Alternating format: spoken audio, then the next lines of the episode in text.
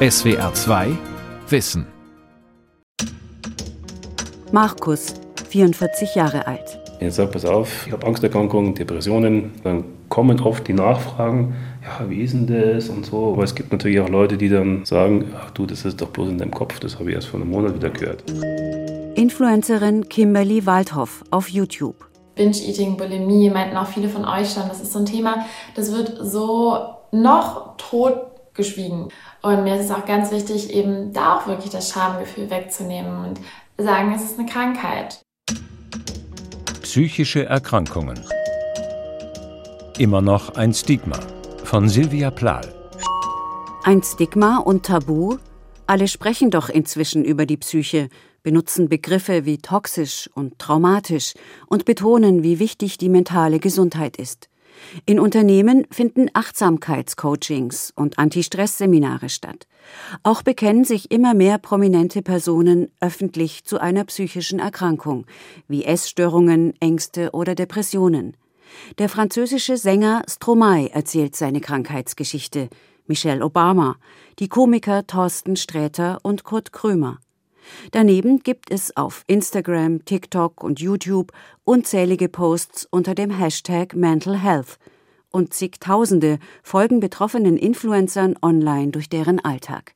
Psychische Erkrankungen sind gesellschaftstauglich geworden.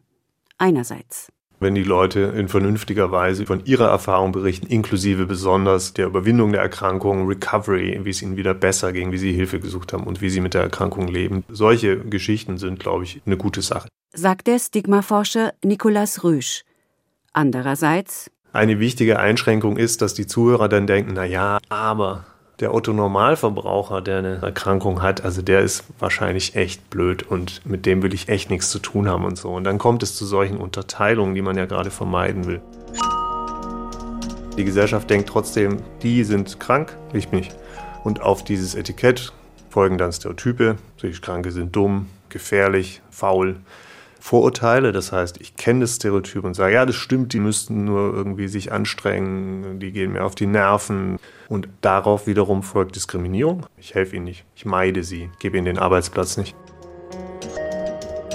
Psychisch erkrankte Menschen halten dagegen. Immer mehr fassen Mut und erzählen, wie unverhofft sie eine Panikattacke getroffen hat, wie lähmend und existenzbedrohend das sein kann, dass sie an Suizid dachten dass sie sich wegen einer Angst oder Zwangsstörung verstellt oder zurückgezogen haben. Ich würde einfach sagen, wir sind alle auf diesem Kontinuum. Die Frage, ob jetzt 30 oder 40 oder 50 Prozent in ihrem Leben mal eine Erkrankung haben, ist für mich gar nicht so entscheidend, weil bei uns sollte mehr das Bewusstsein wachsen in der Gesellschaft, dass es für uns alle ein Thema ist. Nikolaus Rüsch ist psychiatrischer Oberarzt in Günzburg und erforscht an der Universität Ulm die Wahrnehmung psychischer Gesundheit, Public Mental Health. Die Deutsche Gesellschaft für Psychiatrie und Psychotherapie, Psychosomatik und Nervenheilkunde veröffentlichte dazu im Januar 2022 einige Basisdaten. 27,8 Prozent der erwachsenen Bevölkerung sind jedes Jahr von einer psychischen Erkrankung betroffen. Das sind rund 17,8 Millionen Menschen. Angststörungen treten am häufigsten auf, es folgen affektive Störungen wie eine unipolare Depression und Störungen durch Alkohol- oder Medikamentenkonsum. 18,9 Prozent der Erkrankten suchen professionelle Hilfe auf. Das ist knapp ein Fünftel. Viele erkranken und der Großteil bleibt damit allein. Woran liegt das? Der Psychiater Arno Deister hat als Chefarzt in Itzehoe in Schleswig-Holstein gearbeitet und 2006 das Aktionsbündnis für seelische Gesundheit mitgegründet, ein deutschlandweites Netzwerk. 2022 stellt er fest, Viele können sich kaum bis gar nicht vorstellen, was eine solche psychische Erkrankung eigentlich wirklich ausmacht. Wie kann es sein, dass in der Psyche irgendetwas plötzlich nicht mehr funktioniert? Dabei das Gehirn ist das komplizierteste Organ des Menschen. Jedoch sind die biochemischen Vorgänge, die Stoffwechselstörungen im Gehirn, als Ursachen für psychische Erkrankungen noch wenig erforscht. Für eine Diagnose werden die Symptome und Krankheitsfolgen zugrunde gelegt, unter denen die Patientinnen und Patienten leiden. Sie sind psychisch so schwer belastet, dass sie im Privatleben, in Schule, Studium oder Beruf beeinträchtigt sind. Dies scheinen immer mehr Menschen zu sein. Die wesentlichen Studien zeigen, dass das gar nicht der Fall ist. Es werden heute eben auch Beschwerdebilder als psychische Erkrankung erkannt, wo man vor einigen Jahren vielleicht noch eine andere Erkrankung diagnostiziert hätte. Das klassische Beispiel. Die Diagnose Rückenprobleme hat früher wesentlich häufiger als heute eine Depression verdeckt. Und die Zahl der offiziell registrierten psychischen Erkrankungen ist höher, weil inzwischen mehr wirklich betroffene Menschen Hilfe suchen. Insgesamt, sagt Arno Deister, gebe es mehr Wissen darüber, dass die Psyche erkranken kann. Bedeutet mehr Wissen aber auch mehr Verständnis und Toleranz? Schon vor Jahren haben Untersuchungen offengelegt, eher nicht. An den Vorurteilen und Vorbehalten ändert sich kaum etwas. Was hilft gegen das Stigma? Unterwegs auf Instagram, YouTube, Twitter, TikTok. Es geht um ein etwas schwereres Thema. Ich mache dieses Video, um noch offener mit euch zu sein. Hey Leute, heute gibt es mal wieder ein ernsteres Video von mir, weil ich sehr oft gefragt werde, wie ich denn mit meinen Depressionen umgehe.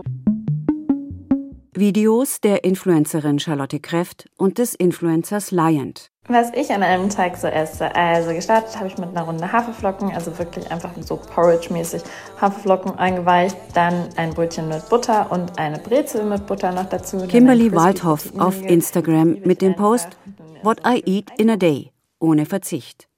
Vor acht Jahren ist die 26-Jährige ernsthaft an einer Essstörung erkrankt und hat zunächst anonym im Internet davon erzählt. Heute zeigt sie auf Just Kimberly für alle sichtbar, einfühlsam und kämpferisch. Dass es eben eine Krankheit ist, für die man nichts kann und die man sich nicht ausgesucht hat und eben auch dieses Schamgefühl für Betroffene, dass es hoffentlich auch wirklich mal endet. Zusammenhalt auf Social Media, auf den Plattformen der großen Selbstinszenierung. Die Influencerin Kimberly Waldhoff bleibt ungeschminkt. Sie möchte aber natürlich mit ihren Posts und Videos auch unterhalten, zeigt sich auf Partys, teilt Buchtipps, treibt Sport und testet Lebensmittel, die neu auf dem Markt sind. Aber gleichzeitig versuche ich eigentlich auch immer den Leuten mit auf den Weg zu geben, dass sie nur meine Welt sehen und nur meine Wahrnehmung. Und sprichst du das dann auch aus? Ja, ja. Natürlich, man kann es jetzt nicht immer dazu sagen, hey Leute, hört da bitte immer auf euch selber und schaut, was für euch sich richtig anfühlt, was für euch gesundheitlich möglich ist und passend ist. In den sozialen Medien ist der Vergleichsdruck besonders groß und viele junge Menschen tendieren dazu, nachzuahmen, was sie dort sehen. Das kann ins Negative kippen, wenn etwa Selbstverletzungen kopiert werden, warnt auch der Stigmaforscher Nicolas Rüsch. Aber es wird viel korrekte Information dort wiedergegeben, es wird auch viel korrigiert. Gibt es auch Studien dazu, dass also Unsinn da häufig korrigiert wird und die positiven Botschaften positiv kommentiert werden. Für die Kölner Medienwissenschaftlerin Amelie Duckwitz steckt in diesem Austausch ein großes Potenzial, das Tabu psychische Krankheit zu brechen. Der Kontakt ist niedrigschwellig, schnell und direkt. Die Followerinnen kommentieren, die stellen Fragen, die Influencer antworten und die Nutzer teilen auch ihrerseits Inhalte mit ihren Freunden oder unterhalten sich dann im realen Leben über die Inhalte der Influencer. Online wie offline wird diskutiert und nicht selten auch verhandelt, was denn nun eigentlich normal sei. Soziale Normen kommen auf den Prüfstand. Die Analysen von Amelie Duckwitz belegen. Influencer sind sehr glaubwürdig bei ihren Followerinnen. Die Followerinnen identifizieren sich es wird eine Art parasoziale Beziehung aufgebaut zwischen Influencerinnen und Followerinnen. Man nennt die parasozial, weil sie medienvermittelt ist. Das sorgt natürlich erstmal für Awareness. Das informiert über Ausprägungen der Krankheit, informiert darüber, wie sich Betroffene und auch Angehörige fühlen. Und das ist die Voraussetzung dazu, dass sich dann auch die Einstellung oder die Meinung zu psychischen Erkrankungen ändern kann. Etwa 180.000 Menschen folgen Kimberly Waldhoff auf Instagram und TikTok. Auf YouTube thematisiert die 26-Jährige in sogenannten Real Talks, wie es wirklich ist, die Schattenseiten ihrer Erkrankung, das Auf und Ab. Sie erzählt, was ihr gerade weiterhilft und dokumentiert ihre Therapie, denn viele haben auch davon ein falsches Bild. Im Interview mit SWR2 Wissen sagt die Berlinerin, ich hatte ja zum Beispiel jetzt mit dem Binge-Eating sehr zu kämpfen und da ging es darum, was ich mache. Optimalerweise, wenn ich nach Hause komme, ja, dann wasche ich mir erstmal ganz entspannt die Hände, hänge meine Sachen auf, um da rauszukommen um eben andere Routinen zu entwickeln, die jetzt nicht gleich das Essen beinhalten. Den letzten Real Talk haben bislang über 11.000 Personen angeklickt. Ab und zu stehen unter den Videos beleidigende Kommentare aber auch Botschaften wie Liebe Kim, deine Worte machen so viel Mut. Ich hoffe sehr, dass wir es schaffen, diese Essstörungen endlich hinter uns zu lassen. Hallo. Hallo.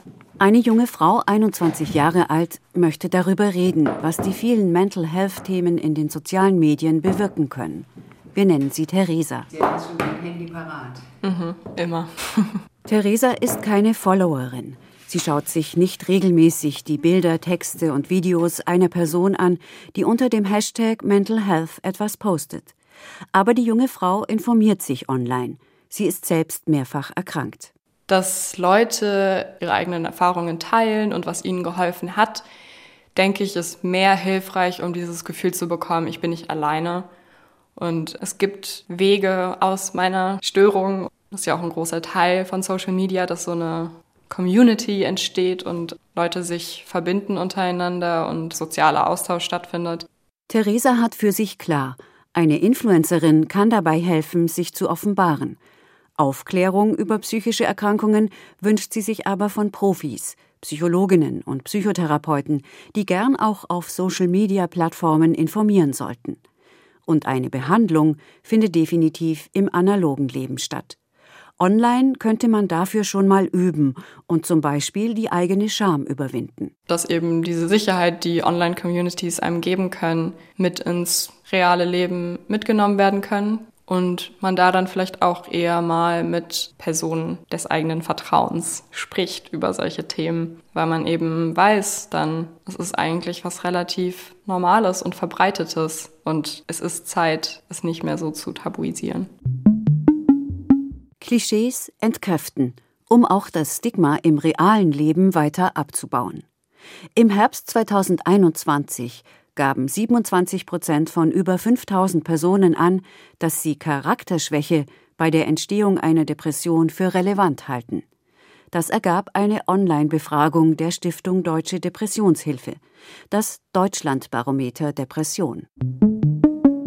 Gleichzeitig stellte sich etwa bei der Deutschen Depressionsliga ein Promi-Effekt ein. Die Schauspielerin Nora Tschirner, der Autor Ferdinand von Schirach. Da immer mehr bekannte Personen von ihrer Erkrankung berichten, hat sich die Mitgliederzahl des betroffenen Vereins allein 2022 bereits mehr als verdoppelt. Eine Studie des Londoner King's College von August 2022 verdeutlichte allerdings darüber hinaus, Sogenannte Micro-Celebrities können noch hilfreicher als echte Prominente sein.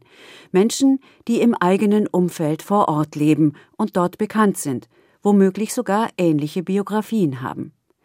Arno Deister vom Aktionsbündnis für seelische Gesundheit. Wir wissen, dass das mit am besten wirkt, wenn man Menschen kennenlernt, die eine psychische Erkrankung haben oder hatten und vor allen Dingen auch sieht, dass das Menschen sind, die genauso reagieren wie eigentlich alle anderen Menschen auch.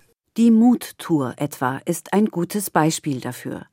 Seit 2012 reisen dabei Menschen auf Rädern, zu Fuß oder in Kajaks durch Deutschland. Sie bringen eine oder keine Erfahrung mit Depressionen mit und überraschen Passanten, informieren und klären die lokalen Medien auf.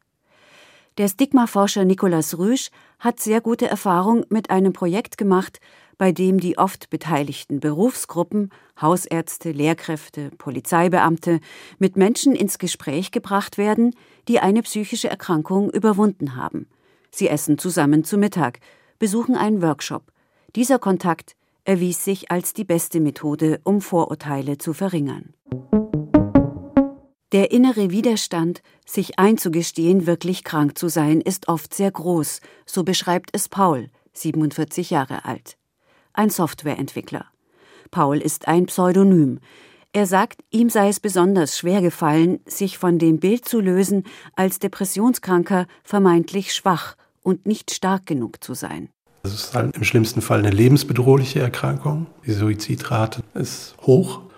Und das ist unnötig, so viel Leid zu ertragen. Einfach zu sagen, mir geht's nicht gut, weil ich denke, meine Seele, die braucht Pause oder die ist so stark belastet. Und dass das eine völlige Selbstverständlichkeit ist, das zu sagen.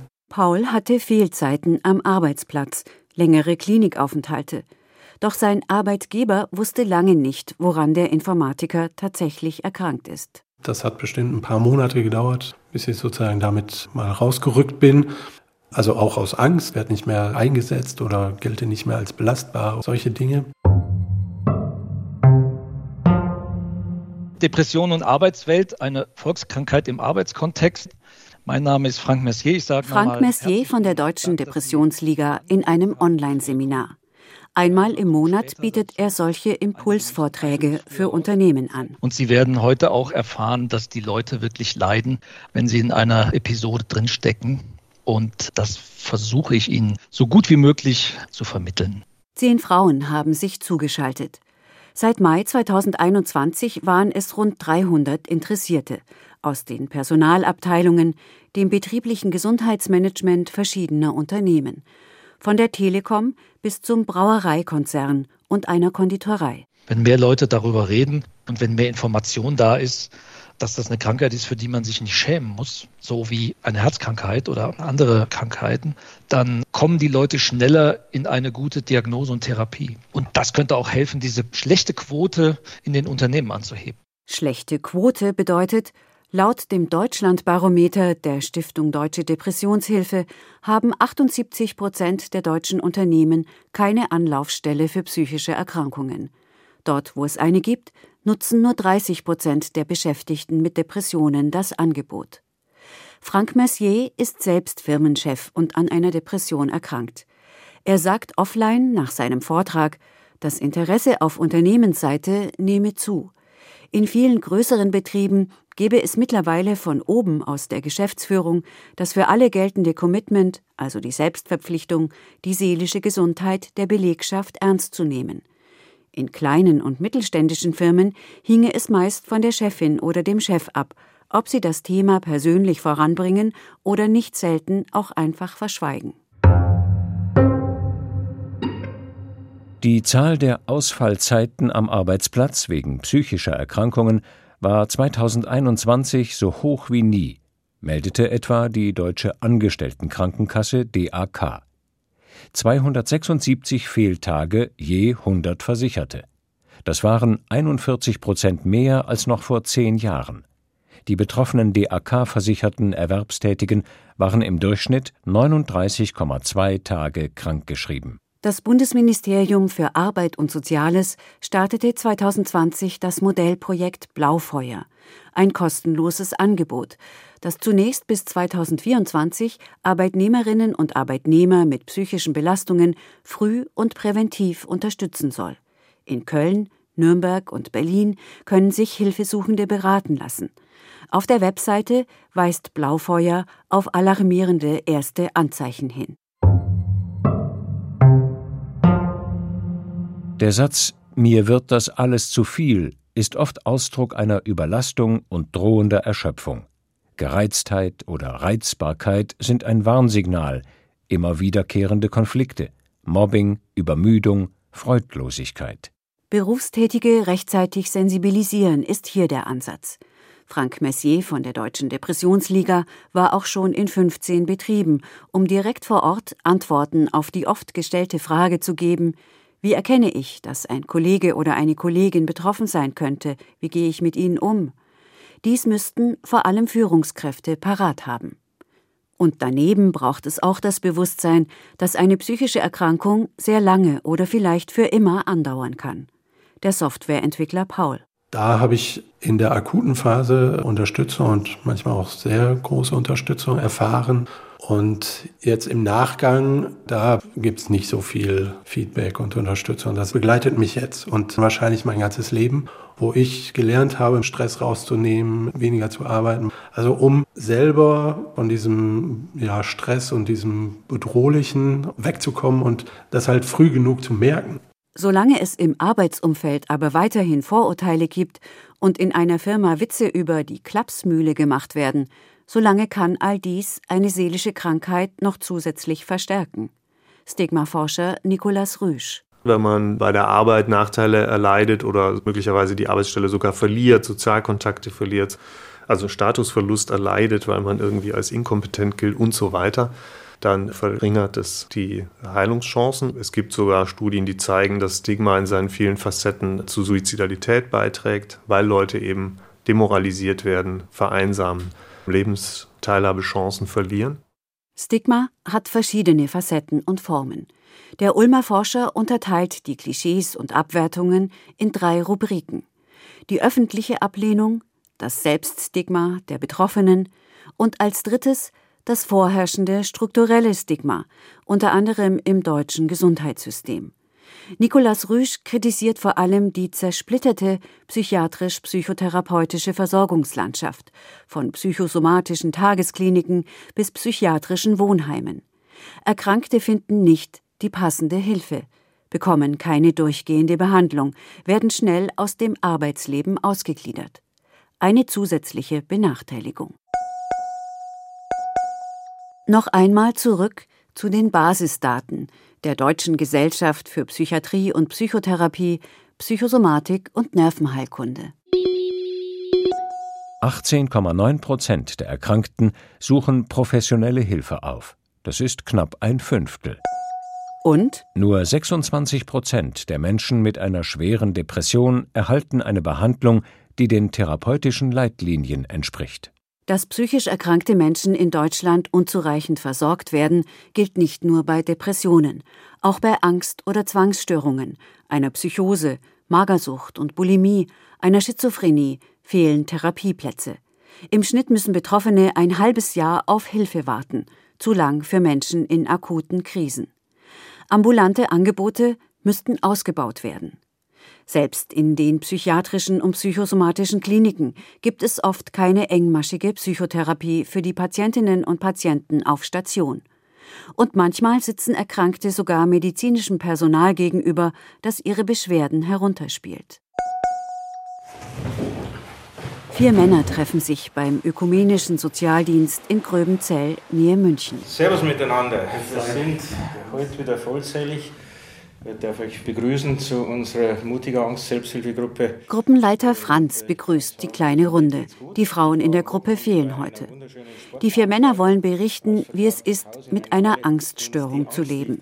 Denn ihnen schlägt besonders viel Unwissen entgegen. Nächster bitte. Ich bin jetzt seit fast zwölf Jahren mit der Angsterkrankung stigmatisiert, wie es ja jetzt so schön heißt. Am Anfang war es hart. Man kennt diese Erkrankung nicht, man fühlt sich völlig hilflos. Wenn man dann natürlich hört, reiß dich mal zusammen von einem Arzt, dann zieht einem das natürlich den Boden unter den Füßen weg. Ich hatte oft das Glück, wirklich auf Top-Ärzte zu treffen, auch in Kliniken, aber ich hatte auch oft Ärzte, die wortwörtlich auch gesagt haben, sie sind doch groß, breit und tätowiert. Warum haben sie denn Angst? Da fühlt man sich natürlich dann völlig alleingelassen. Arno Deister vom Aktionsbündnis für seelische Gesundheit. Also ich glaube auch, dass wir hier uns ganz besonders auf bestimmte Erkrankungen fokussieren und da steht im Vordergrund die Depression, die sehr häufig ist. Tatsächlich sind Angsterkrankungen sogar noch häufiger, aber es gehört einfach nicht in unsere Gesellschaft von Angst zu reden. Man darf keine Angst haben, man muss die Dinge alle irgendwie bewältigen. Die Männer erzählen. Mir hat es jetzt wieder eine Zwangsverlagerung gegeben während Duschen zum Beispiel, wenn ich in der Dusche stehe, dann kommt die Angst, okay, da könnte jemand von hinten jetzt praktisch herhuschen und mich da irgendwie angreifen. Mich hat auf der Autobahn aufgrund verschiedener Zusammenkünfte, privat, beruflich und auch gesundheitlich, eine Panikattacke erwischt, die in einer depressiven Störung geendet hat. Und die Selbsthilfe hat mir sehr geholfen, sodass ich also diese Angst und auch die Depressionen zurzeit nicht mehr händigen. Bei Mutiger e.V. stellen sich die Angstpatientinnen und Patienten ihrer Erkrankung. Sie unterstützen sich gegenseitig, wagen sich gemeinsam unter Leute und unternehmen Ausflüge. Und sie teilen die kleinen Lernfortschritte im Alltag. Ich bin 21 Jahre alt. Ich habe eine Zwangsstörung im Bereich der Waschzwänge. Ich habe das seitdem ich 15 bin. Und vor allem, wenn ich neue Leute kennenlerne, wenn ich jemanden nett finde oder so, versuche ich jetzt gerade wieder mich gut zu verkaufen, um den Zwang sozusagen zu verstecken? Oder bin das jetzt wirklich ich? Das ist ja das, was wir lernen, dass wir dieses Krankheitsbild als Krankheit anerkennen. Die ist nicht schön, aber es gibt mittlerweile sehr, sehr viele Symptome, die auch für Nicht-Betroffene erkennbar sind. Und wenn man das akzeptiert, dann ist ein großer Schritt getan.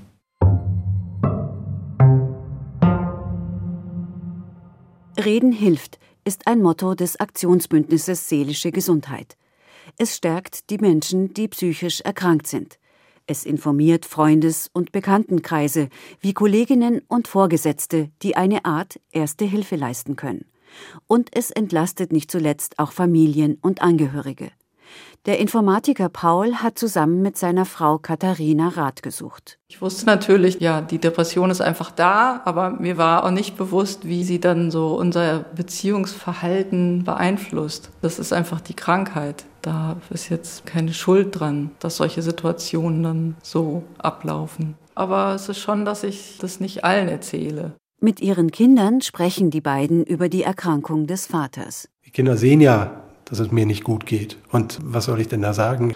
Kriegen es mit und die verstehen das sozusagen auch. Ich glaube, die können damit umgehen.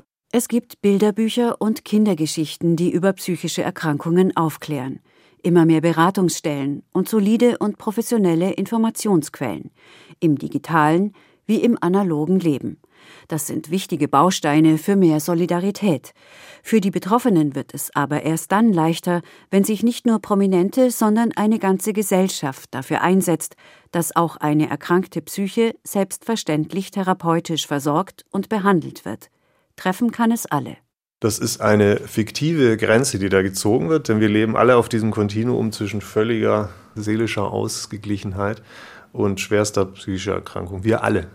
Ich und Sie und wir alle. Jede Psyche kann erkranken. Self-Care, Selbstoptimierung, Kindheit und Beziehungsmuster unter die Lupe nehmen, all das läuft heute unter dem Schlagwort Mental Health. Aber profitieren wirklich psychisch erkrankte Menschen mit einer Diagnose von diesem allgemeinen Interesse an Psychologie und davon, dass wir jetzt alle von der toxischen Partnerschaft und dem traumatischen Erlebnis sprechen? Wichtig bleibt, um psychische Erkrankungen zu entstigmatisieren, müssen wir genauer hinsehen. Wenn ich alles als Trauma bezeichne, was irgendwie schwierig ist, weiß ich gar nicht mehr, was Trauma eigentlich noch bedeutet. Und dann ist das Wort auch nicht mehr verwendbar für Menschen, die wirklich eine schwere Traumatisierung erlebt haben, also zum Beispiel ein schwerer Verkehrsunfall oder schwere Gewalt, die dann dazu führen kann, dass Menschen immer wieder dieses Erlebnis wiedererleben müssen und dann in dissoziative und Anspannungszustände und so weiter geraten. Und das wird eine Erkrankung. SWR 2 Wissen. Psychische Erkrankungen. Immer noch ein Stigma. Autorin und Sprecherin Silvia Plahl. Redaktion Vera Kern. SWR 2 Wissen.